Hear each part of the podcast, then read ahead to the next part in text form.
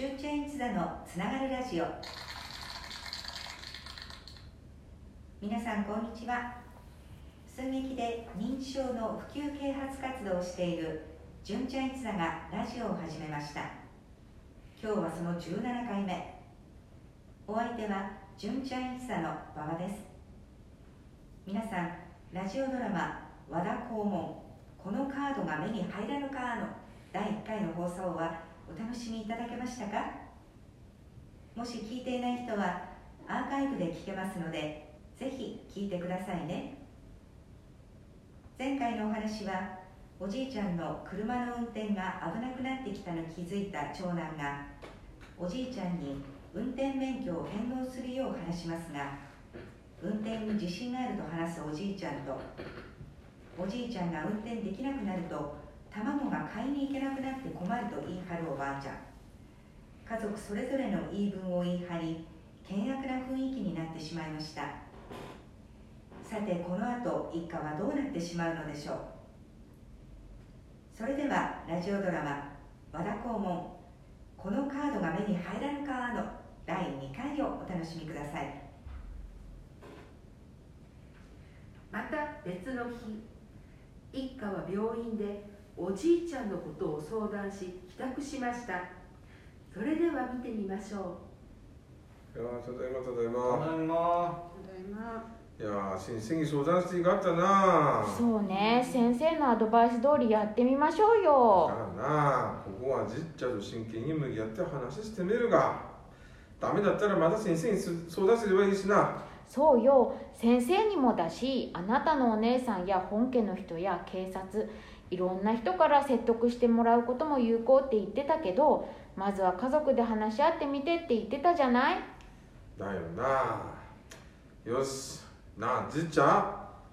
今日は病院の先生が車の運転は控えた方がいいって言ってたため誰でも年取ったら運動神経や反射神経が驚いてくるから運転中に運転操作を思い出せなくなったり標識見落としたりして交通事故を起こしかねねって喋ってたためデンディも年取れば運転が難しくなってくるのよ。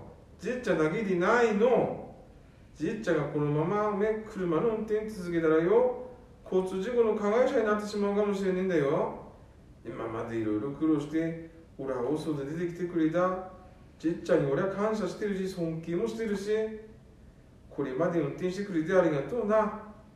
だからこそここに来て交通事故の加害者になってしまったらじっちゃんの人生にお手を残してしまうし事故で怪我したり死んだりするかもしれないし俺はいつまでも尊敬できる父親でいてほしいんだよ。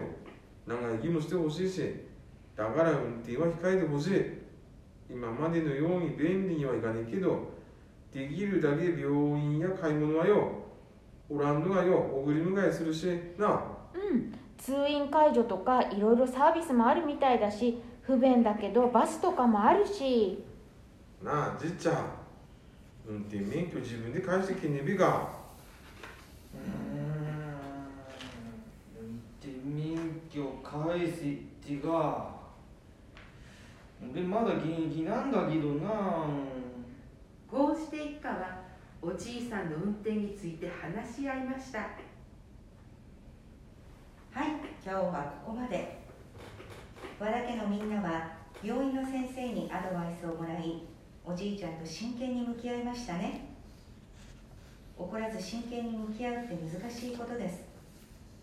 家族だとなおさら感情的になってしまうところですが長男はぐっとこらえて向き合いました。